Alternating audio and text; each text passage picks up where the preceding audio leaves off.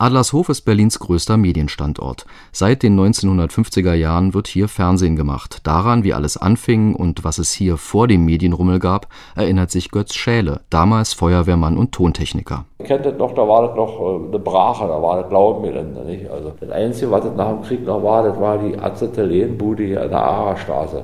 Da hatten die riesige Kabinschlammbecken. Das ist so ein fauliger Geruch so. Nicht unbedingt der ideale Ort für Nachkriegsdeutschlands ersten Fernsehsender. Dennoch kam der Funk nach Adlershof und in großer Eile errichtete man ab 1951 hier Sende- und Technikräume. Und war eben auch sehr viel provisorisch, ja. Von dem Saal oben die Decke alles. Das war alles, alles äh, Holzkonstruktion und so weiter. Und immer wenn da eine größere Veranstaltung war, dann musste da die Feuerwehr Sicherheitswache machen, weil sie immer Angst hatten, die vielen Schellenwerfer, dass da mal was passieren könnte. Dieser große Saal mit einst rund 600 Plätzen diente als Fernsehtheater, aus dem live gesendet wurde. Heute steht er leer. Thomas Wolfert, Geschäftsführer der Berliner Synchron GmbH, träumt schon mal von einer neuen Nutzung. Der Raum ist tonsicher, das heißt, man hört keine Außengeräusche. Der ist als Theater gebaut worden. Es gibt eine Bühne, da könnte also die Leinwand stehen und man könnte das als Filmmischung nutzen. Das würden wir dann kombinieren wollen mit einer Art Eventkino. Man könnte es wieder so herstellen, wie es ursprünglich war. Dann hat man eine ähnlich schöne Eingangshalle wie in unserem Turmgebäude. Der Turm mit seiner riesigen beleuchteten Uhr und einem sieben Meter hohen Foyer war jahrelang das Wahrzeichen des Adlershofer Fernsehfunks. Die Nachrichtensendung Aktuelle Kamera hatte ihn in ihrem Logo und Götz Schäle weiß auch noch, was sich damals in dem Turm befand. Und dann war auch der sogenannte Hauptschaltraum da drin.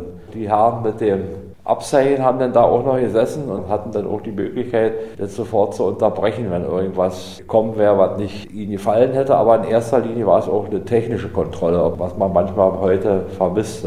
Der Abendschau sehe, der Ton ist manchmal so muffig, dann versteht man kein Wort. Da haben sie eigentlich mehr Wert drauf gelegt damals. Definitiv Wert auf guten Ton legt TV-Synchronchef Wolfert. Er kennt das Gelände noch aus DDR-Zeiten. Damals versorgte er die Ostberliner Studios mit Technik aus dem Westen und der Osten versorgte das Westfernsehen mit synchronisierten Filmen. Auch lange nach der Wende ist das Adlershofer Synchron-Know-how gefragt. Allein in den letzten sieben Jahren hat Wolferts Firma über 500 Produktionen mit deutschem Ton versorgt. Aber wie funktioniert das eigentlich?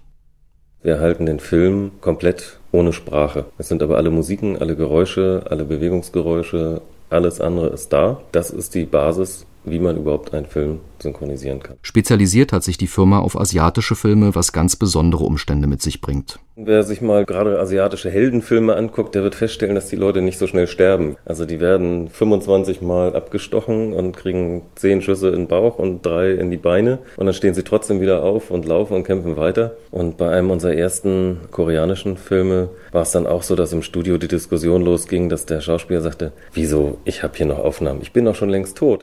Herr Wolfert weiß zwar nicht, ob die toten Helden aus diesen Filmen alle in den Himmel kommen, dafür aber, was die internationalen Kunden seiner Firma von Adlershof halten. Meine Kunden, die aus Italien oder äh, aus London speziell kommen, die sind total begeistert, dass die in Schönefeld in, in die S-Bahn steigen und nach zehn Minuten im Studio hier sitzen. Das ist für die äh, das Paradies. Vom stinkenden Kabitfeld zum Jet-Set-Paradies. Eine schönere Erfolgsgeschichte kann wohl kaum erzählt werden.